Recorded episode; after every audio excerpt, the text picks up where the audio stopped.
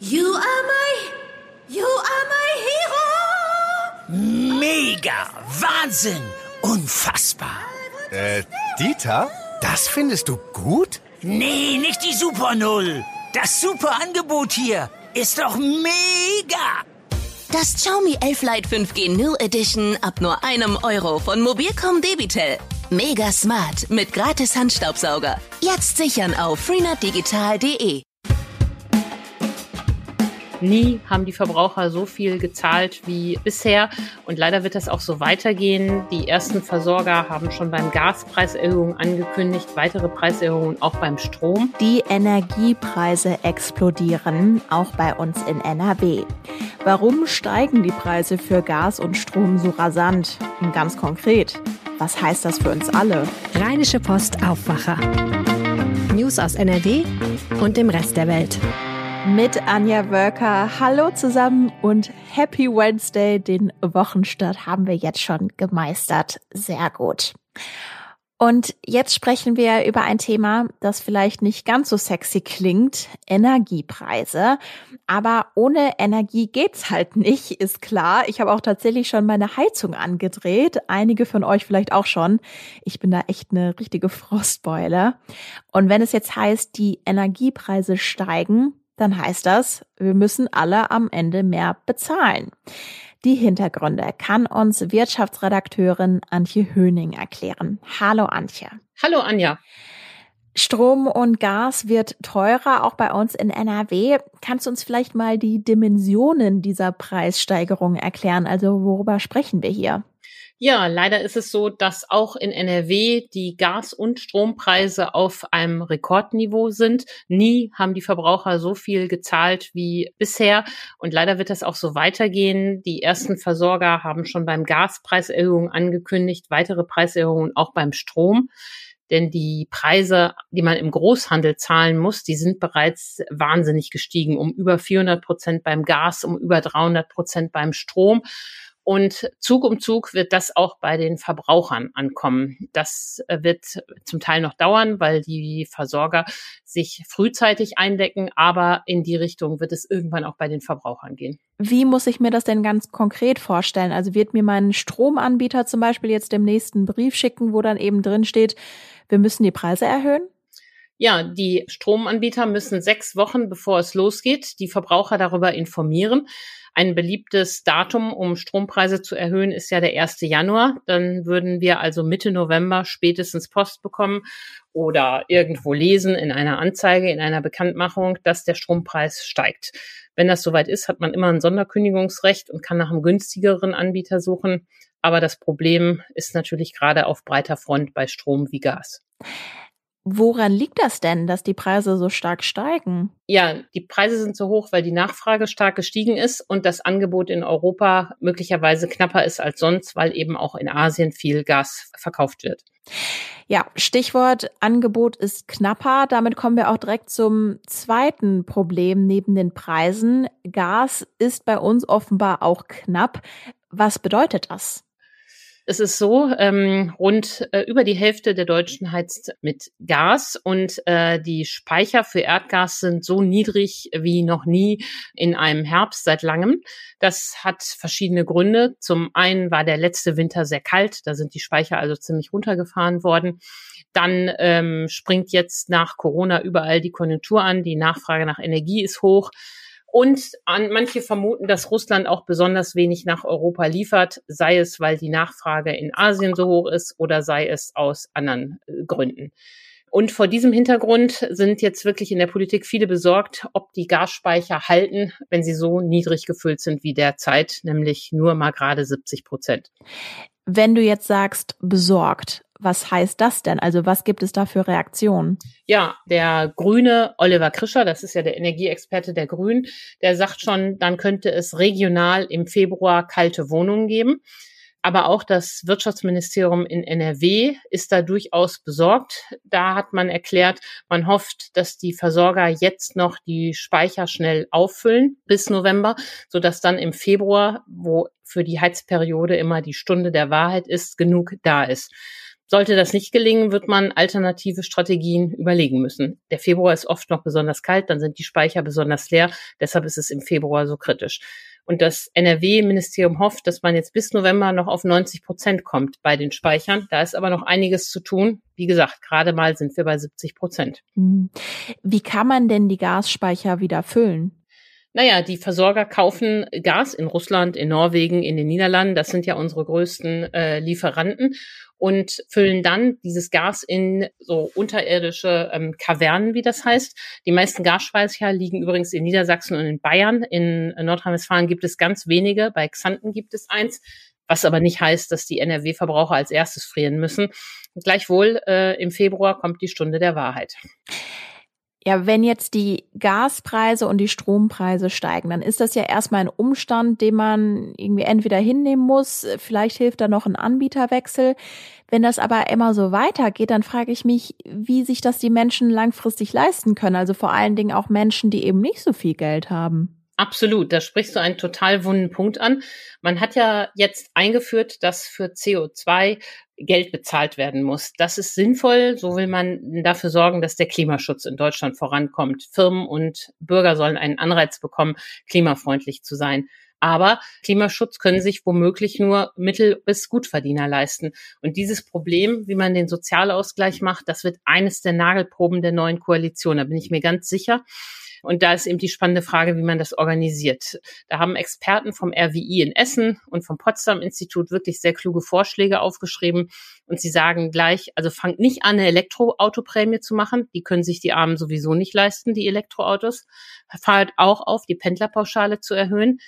Das Klimaschutz bedeutet ja gerade, dass nicht mehr so viel gefahren und gependelt werden soll, sondern überlegt euch was Besseres. Und der einfachste Weg, der effektiv und sinnvoll fürs Klima wäre, wäre die Streichung der Ökostromumlage. Auch das fordert Wirtschaftsminister Pinkwart und da hat er recht und da ist er im Übrigen auch sogar mit den Grünen in einem Boot. Also falls es da bei den Ampelsondierungen richtig vorangeht, wäre das ein erstes Gesellenstück für die Ampelkoalition, hier für einen klugen Ausgleich bei den Energiepreisen zu sorgen. Also, A, die Gas- und Strompreise steigen. B, im Februar werden wir wissen, ob wir genug Gas in den Speichern haben. Und C, wie die Preisentwicklung sozial ausgeglichen werden kann. Das muss die künftige Koalition in den Blick nehmen.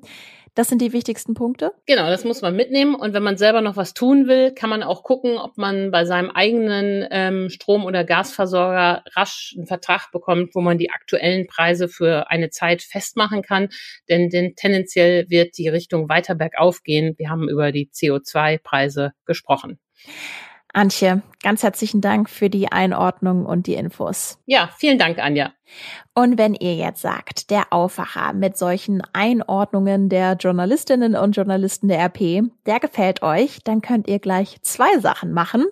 Abonniert den Aufwacher doch gerne in eurer Podcast-App und ihr könnt uns auch sehr gerne eine Sternchenbewertung bei Apple Podcasts lassen. Ganz herzlichen Dank. Und dann kommen wir zu unserem nächsten Thema. Wenn die Polizei vor der Tür steht, dann ist meistens irgendwas passiert oder man hat eben selbst die Polizei gerufen. Ein Pläuschen halten und Kaffee trinken macht man dann in der Regel eher nicht. Die Zeit wollen sich jetzt aber einige Polizisten bei uns in NRW nehmen, um mit uns Bürgern ins Gespräch kommen. Wofür das gut sein soll, darüber hat mein Aufwacherkollege Mario Büscher mit NRW-Reporter Jörg Isringhaus gesprochen. Coffee with a Cop, Kaffee mit einem Polizisten heißt die Aktion, die gerade in NRW anläuft. Und das erste Kaffeekränzchen war gestern in Hagen. Die Polizei hat dann Foodtruck aufgebaut und Kaffee an Passanten verteilt. Wie war es denn vor Ort? Worum geht's bei Coffee with a Cop außer Kaffee trinken? Ja, es geht darum, äh, die Hemmschwelle abzubauen zwischen Bürgern und Polizei. Und äh, so wie es aussieht, hat das erste Mal wohl ganz gut geklappt. Ähm, ich habe da mit dem Sprecher der Polizei äh, mich unterhalten und der sagt, es gab regen Zulauf eigentlich über die ganze Zeit und äh, die waren halt fünf Stunden vor Ort. Dabei wird dann, wurde dann über alles Mögliche natürlich geredet. Äh, was den Menschen so auf der, auf der Seele liegt. Und eine Idee von Coffee with a Cop ist ja neben, neben dieser, dieser Hemmschwelle, die man äh, da abbauen möchte, auch um ein bisschen Aufklärung zu leisten, äh, so was die Polizei macht, was ihre Aufgaben sind und nebenbei vielleicht auch noch Menschen für den Beruf des Polizisten zu interessieren. Ist denn so eine Aktion überhaupt nötig oder ist das nicht vielleicht einfach eine PR-Werbeaktion für die Polizei, wenn du jetzt auch gerade sagst, da sollen, da soll Nachwuchs rekrutiert werden? Natürlich ist es auch eine Werbeaktion für die Polizei, das ist schon klar. Ähm, nötig kann man sich jetzt drüber streiten, aber immerhin schafft es äh, eine gewisse Bürgernähe, so, so, sozusagen der Polizist zum Anfassen, so aus dem Viertel, äh, ist ja auch eine ganz sympathische Aktion dass die Polizei in dem Fall äh, Kaffee ausgibt. Also von daher, äh, es hat sicher symbolischen Charakter, aber ähm, es ist eine, eine durchaus äh, gelungene, auch ungewöhnliche Aktion. Die Leute haben sich also den Kaffee gerne abgeholt. Du hast gesagt, es gab eine Vielzahl an Themen. Was waren das denn für Themen, über die die Leute sprechen wollten? Ach, es sind natürlich immer wieder, immer wieder auftauchende Themen, äh, die, mit denen die Polizei sich da ähm, äh, rumschlagen muss, beziehungsweise die sie da zu hören bekommt. Das sind äh, äh, Leute, die sich beschweren über, über Lärm, Belästigung, über Falschparken, äh, über wilde Müllkippen oder überhaupt äh, Vermüllung der Innenstädte. So äh, hat mir das der Sprecher auf jeden Fall erzählt. Aber es waren auch andere dabei, die ganz äh, gezielt Aufklärung haben wollten, also äh, darüber, wie sie ihre Wohnung sicherer machen können oder ihr Haus und eigens dafür hatte man dann auch einen äh, Präventionsexperten dabei, jemand aus dem Fachkommissariat für Opferschutz und Einbruch, äh, der dann zum einen Tipps geben konnte, so natürlich dann, äh, ich sag mal, auf die Schnelle, aber zum anderen auch den äh, Besuchern die Möglichkeit gegeben hat, Termine zu vereinbaren, wo man dann so ein Thema auch vertiefen kann. Also beispielsweise solche Sicherungsmaßnahmen. Und das äh, ist ja dann, dann doch schon eine sehr komfortable Hilfestellung, die da geleistet wird. Mhm, das heißt, es muss nicht beim einmaligen Treffen bleiben. Wir haben den Namen der Aktion am Anfang gesagt, Coffee with a Cop, das ist Englisch. Und die Aktion ist ja jetzt auch keine ursprüngliche Idee des NRW-Innenministeriums, sondern die gibt's in den Vereinigten Staaten schon ein bisschen länger, richtig? Genau. Die gibt's schon äh, seit äh, rund zehn Jahren, also seit 2011, da wurde das in den USA eingeführt und seit 2016 gibt's sogar National Coffee with, äh, with a Cop Day. Das heißt, äh, äh, landesweit wird am ersten Mittwoch im Oktober dieser Tag dann eingeführt. Da sitzen dann äh, äh, Polizisten in Restaurants und Cafés und bieten sich an für Gespräche. Also genau das Prinzip, was man jetzt auch hier äh, umsetzt, allerdings hier mit einem Food Truck, der sozusagen so eine rollende Kaffeebude ist. Und in den USA ist das ein, ist das ein, ein riesiger Erfolg. Deshalb haben wir auch diesen nationalen Tag dafür eingeführt. Mittlerweile ähm, äh, gibt es da weit über 15.000 äh, Termine, die da schon stattgefunden haben seitdem. Und äh, man hat da wohl auch einfach diese Menschen und Polizisten irgendwie ein bisschen näher zusammenbringen können. Äh, das ist aber, glaube ich, dann zu, zumindest in Teilen dann auch ein etwas lockeres Verhältnis. Wobei man weiß ja, in den USA ist die äh, Situation mit der Polizei auch nicht immer leicht, aber äh, das ist auf jeden Fall eine Erfolgsgeschichte. 15.000 Treffen, das wird hier in Nordrhein-Westfalen wahrscheinlich noch ein bisschen dauern, bis diese Marke erreicht ist. Wie geht's denn jetzt mit der Aktion in der nächsten Zeit hier weiter? Also hier ist das zunächst mal angelegt äh, auf 30 Termine in ganz, ganz NRW und äh, wo dann diese Termine genau stattfinden, das wird dann äh, rechtzeitig bekannt gegeben über soziale Medien, natürlich auch über die Tageszeitungen. Ähm, da kann man dann erfahren, wo dieser Foodtruck äh, mit den Baristas äh, dann Station macht. Und äh, das wird sich sicher über einige Wochen oder Monate hinziehen. Und der Kaffee ist dann umsonst, die Polizei bezahlt. Genau, die Polizei bezahlt. Sollte man sich nicht entgehen lassen. Sagt NRW-Reporter Jörg Isringhaus. Mario Büscher hat mit ihm gesprochen. Herzlichen Dank. Und das sind die Meldungen aus der Landeshauptstadt von Antenne Düsseldorf. Hallo, wir sprechen heute darüber, wie Düsseldorf in Zukunft aussehen könnte. Dann sprechen wir über die Klimaziele unserer Stadt beziehungsweise wie diese erreicht werden können. Und dann sprechen wir noch über die gestrigen Ereignisse in Gerresheim. Dort hat gestern ein Wasserrohrbruch für Probleme gesorgt. Der Norden Düsseldorfs wird in den nächsten Jahren weiter sein Gesicht verändern. OB Keller hat auf der Expo Real Bauprojekte vorgestellt, die schon gestartet sind oder demnächst in Angriff genommen werden. Bei allen spielt Nachhaltigkeit eine große Rolle. Tanja Marschall für Antenne Düsseldorf. Der Bürokomplex Bob am Flughafen wird zum Beispiel mit Ökostrom betrieben. Am nördlichen Zubringer wird das Projekt Nordstern weiter vorangetrieben, ein nachhaltiges gläsernes Hochhaus. Das erste komplett CO2-neutrale Hochhaus soll der Tadao Ando Tower und Campus am Mörsenbrucher Ei werden. Neben dem L'Oreal-Gebäude am Kennedy-Damm entstehen weitere Hochhäuser, darunter das Twist 55, auf dem eine Landebahn für Flugtaxis geplant ist. In unmittelbarer Nähe an der Georg-Glock-Straße dann das Büro und Geschäftshaus Light mit Dachterrassen und Panoramablick über die Stadt. Wie kommen wir in Düsseldorf dem Ziel näher, klimaneutral zu werden? Das zeigt eine Analyse, die für die Stadt erstellt wird und die sich am Jahr 2035 orientiert. Die Merit Order Verkehr zeigt das Potenzial der CO2-Einsparung in den verschiedenen Verkehrssparten wie Carsharing, Ausbau des öffentlichen Nahverkehrs oder auch Umstellung auf Elektroantriebe. Insgesamt 700.000 Tonnen weniger CO2 pro Jahr wären möglich. Man kann nachvollziehen anhand dieser Merit Order, welche Maßnahmen sich bewähren in den nächsten zwei, drei, vier Jahren und welche eher nicht, sodass man gut nachsteuern kann. Umweltdezernentin Stulgis sagte bei der Vorstellung der Studie, es sei auch wichtig zu erkennen, welche Maßnahmen schon vorbereitet werden und was man schnell umsetzen kann. Der Ausbau des Radverkehrs zum Beispiel. Insgesamt werden in der Analyse 43 Maßnahmen aufgeführt. Es wird aber nur gezeigt, welche Auswirkungen sie auf die Reduzierung von CO2 in Düsseldorf haben. Was tatsächlich umgesetzt wird, entscheidet die Stadt.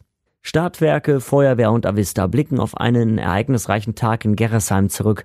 Ein Wasserrohrbruch im Bereich Benderstraße auf der Hart hat das Leben von vielen Menschen im Osten unserer Stadt durcheinander gebracht. Entweder weil sie wegen Straßensperrungen im Stau standen oder weil sie eine Zeit lang nicht mit den Bahnen über die Benderstraße fahren konnten. Antenne Düsseldorf-Reporter Philipp Klees schaut auf den gestrigen Tag zurück. Um kurz nach elf hatte ein Bagger eine Wasserleitung beschädigt. Das auslaufende Wasser hatte dann wiederum eine Baugrube geflutet, immerhin mit rund 150 Kubikmetern Wasser. Die Feuerwehr musste es dann abpumpen. Die Trinkwasserversorgung war zu keiner Zeit gestört, hat uns eine Stadtwerkesprecherin bestätigt. Während der Aufräumarbeiten kam es in Gerresheim teilweise zu langen Staus, eben weil Straßen gesperrt waren. Die Rheinbahn war mit ihren Linien 709, U73 und U83 betroffen. Hier mussten Kunden mit Verspätungen oder Umleitungen leben. Für die Feuerwehr war der Einsatz Einsatz nach gut drei Stunden beendet. Und soweit der Überblick aus Düsseldorf. Mehr Nachrichten gibt es auch immer um halb bei uns im Radio und rund um die Uhr auf unserer Homepage antennedüsseldorf.de. Und das wird heute bei uns in NRW noch wichtig. Heute entscheidet der Bundesgerichtshof, ob der Freispruch gegen zwei Bauleiter des Kölner Stadtarchivs Bestand hat. Die beiden Männer waren von der fahrlässigen Tötung freigesprochen worden, nachdem das Stadtarchiv vor zwölf Jahren einstürzte und zwei Menschen dabei starben. Falls der BGH zu einem anderen Ergebnis kommt als das Landgericht Köln, könnte der aufwendige Prozess neu aufgerollt werden. Die NRW-Bauministerin Ina Scharrenbach gibt heute ein Update zum Wiederaufbau nach der Flutkatastrophe. 180 Städte und Gemeinden wurden Mitte Juli überschwemmt. Auch in Nordrhein-Westfalen waren einige Gebiete besonders betroffen, zum Beispiel Erfstadt und Eschweiler. Der Bund stellt für den Wiederaufbau insgesamt rund 30 Milliarden Euro zur Verfügung. Für NRW gibt es davon 12,3 Milliarden. In Essen wird heute eine Luftmine entschärft. Blindgänger dieser Art sind eher selten. Es handelt sich um die erste Entschärfung einer Luftmine in der jüngeren Vergangenheit. Dafür müssen die Anwohner des Stadtteils Stoppenberg in 1000 Metern Umkreis ihre Häuser verlassen und dürfen erst nach dem Einsatz wieder zurückkehren. Und jetzt noch das Wetter für euch. Die Sonne gönnt sich eine Pause. Der Himmel ist die meiste Zeit bewölkt. Im Süden wird's neblig. Teilweise regnet's bei 10 bis 13 Grad. Auch der Donnerstag startet mit vielen Wolken. Aus Nordwesten lockert's dann später aber etwas auf. Ein bisschen wärmer wird's auch bei 12 bis 16 Grad mit ein wenig Wind. Mein Name ist Anja Wölker. Ich wünsche euch jetzt noch einen schönen Tag. Bis bald. Mehr Nachrichten aus NRW gibt's jederzeit auf RP Online. rp-online.de